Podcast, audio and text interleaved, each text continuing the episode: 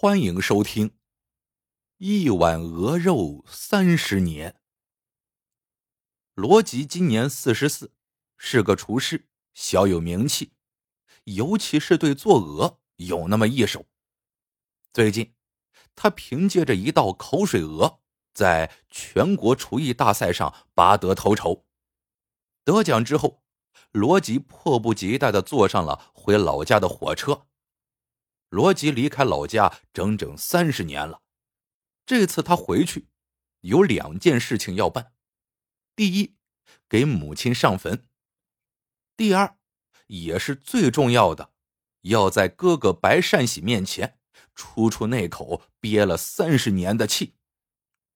罗辑回到老家，先到母亲的坟上烧纸磕头，把得奖喜讯告诉他。哥哥白善喜听说罗吉回来了，带着五岁的孙子毛毛来接他。看着这个已经花甲的老人对自己讨好的笑容，罗吉心里又气又怨。他佯装热情的跟着哥哥回到了家，并从车上搬下许多食材，说今晚要一展厨艺，招待乡邻吃顿大餐。罗辑在厨间忙活。毛毛欢蹦乱跳的过来看热闹。罗辑叫住他说：“毛毛，想不想要大红包？”毛毛点点头。罗辑在他耳边如此这般的说了一番。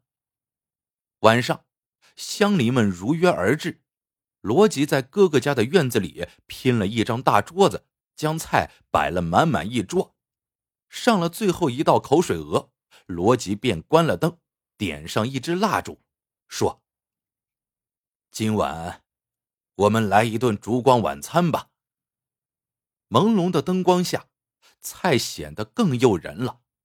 罗辑举杯道：“谢谢大家赏脸来，我想先给大家讲个故事。从前呢，有个人，他非常吝啬。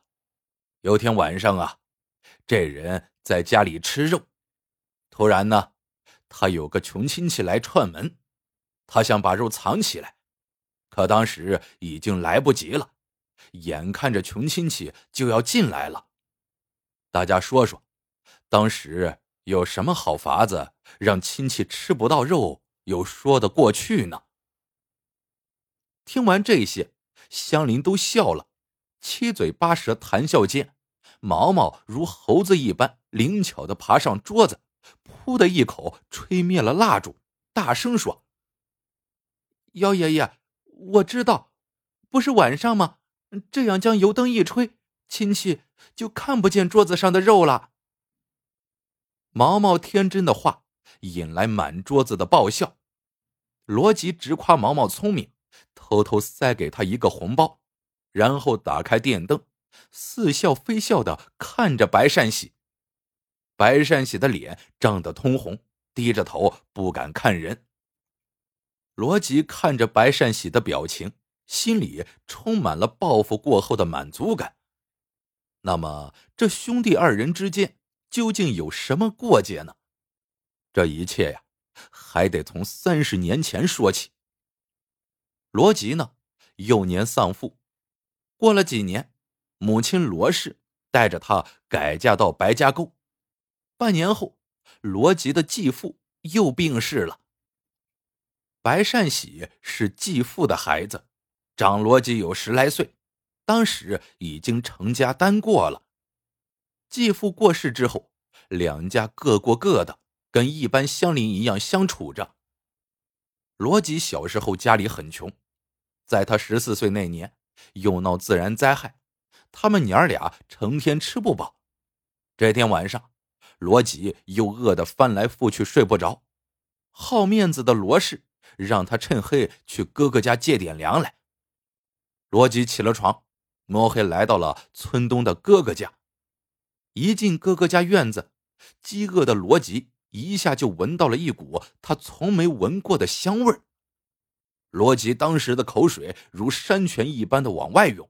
抱也抱不住啊！他没有吱声，悄悄来到哥哥家门前，透过门缝仔细往里一瞧，见白善喜一家三口围坐在桌子边吃饭，豆大的油灯在饭桌上微微亮着，一碗热腾腾的肉在昏黄的灯光里冒着奇香。六岁的侄儿一边狼吞虎咽的啃着肉，一边说：“香，真香，鹅肉太好吃了。”罗辑这才知道，当时桌上摆的是鹅肉，他恨不得立刻奔到桌边尝尝鹅肉是什么滋味。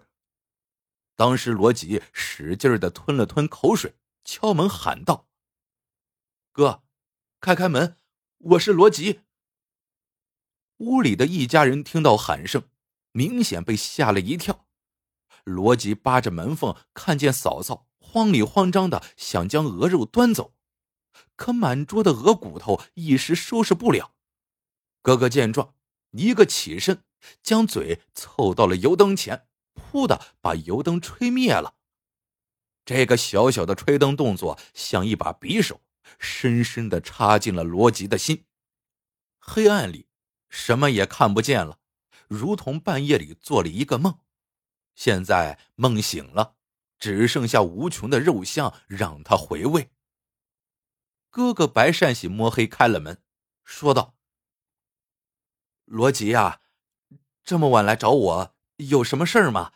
我已经睡下了。”当时罗辑一听这话，心里那极不是滋味他说明了来意，白善喜叹了一口气，摸索着走进屋里，端出一碗米糠，说道：“哎，我们家也揭不开锅了。”罗辑捧着一碗糠回到了家，神情恍惚，嘴里开始说起胡话来，一直吵着嚷着要吃鹅肉，说吃不到鹅肉就不活了。罗氏起初并没有在意，后来罗辑跪在母亲罗氏面前哀求道：“妈，求求你，让我吃一顿鹅肉吧。”罗氏吓坏了。答应第二天就去给他买鹅。第二天，罗辑睡醒，罗氏端上一碗香喷喷的鹅肉，说：“孩子，快吃吧。”罗辑高兴坏了，问母亲哪来的鹅肉，母亲并没有言语。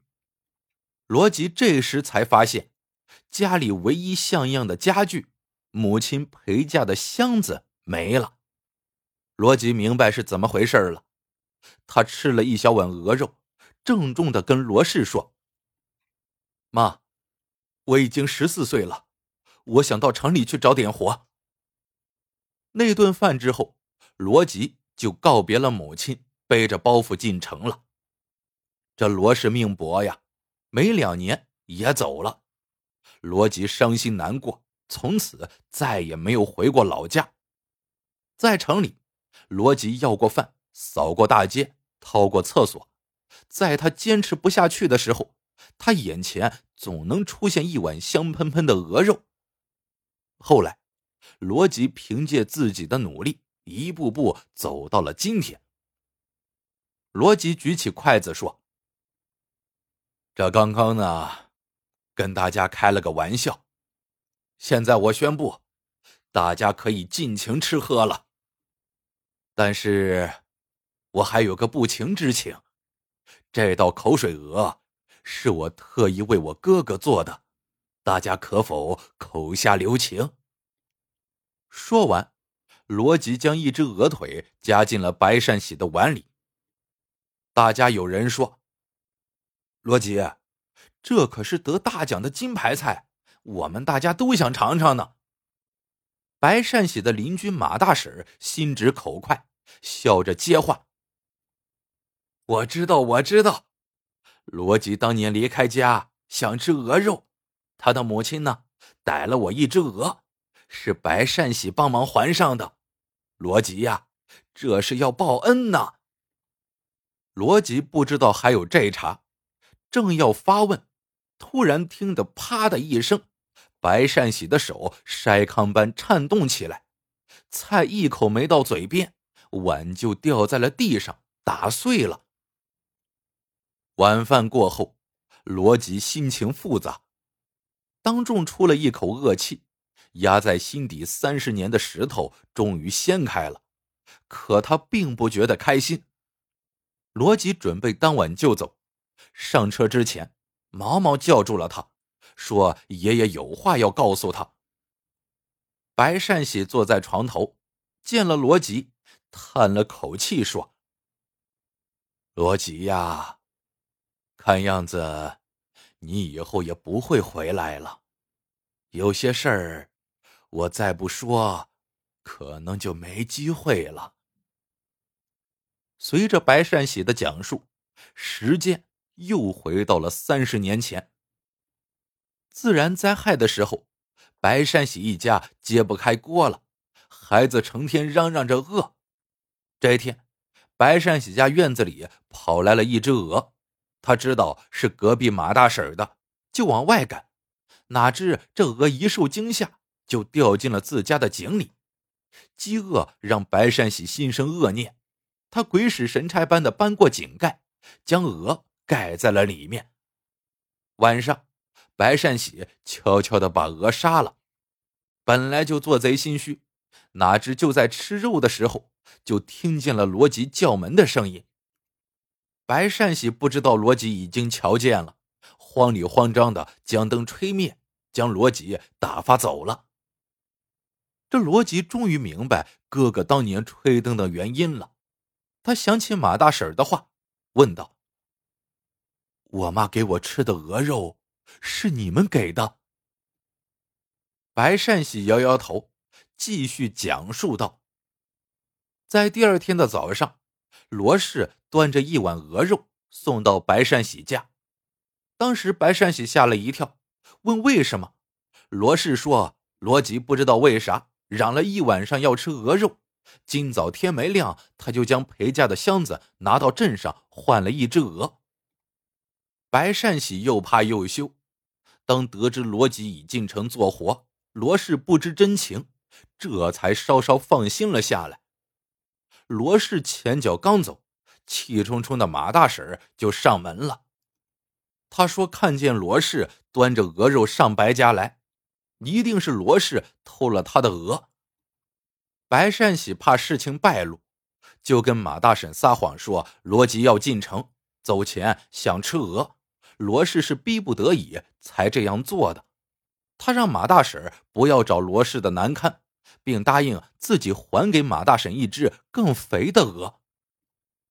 白善喜说：“鹅最后是还上了，但我让继母背了黑锅，一直到他去世。”现在一想到当年，他笑吟吟的给我们端来一碗鹅肉，我就内疚的很呐。这个事情放在我心里三十年了，我对不起你，对不起妈呀。听完这话，罗辑愣在了那里，看着哥哥的满头白发，心里五味杂陈。故事到这里就结束了，喜欢的朋友们记得点赞、评论、收藏，感谢您的收听，我们下个故事见。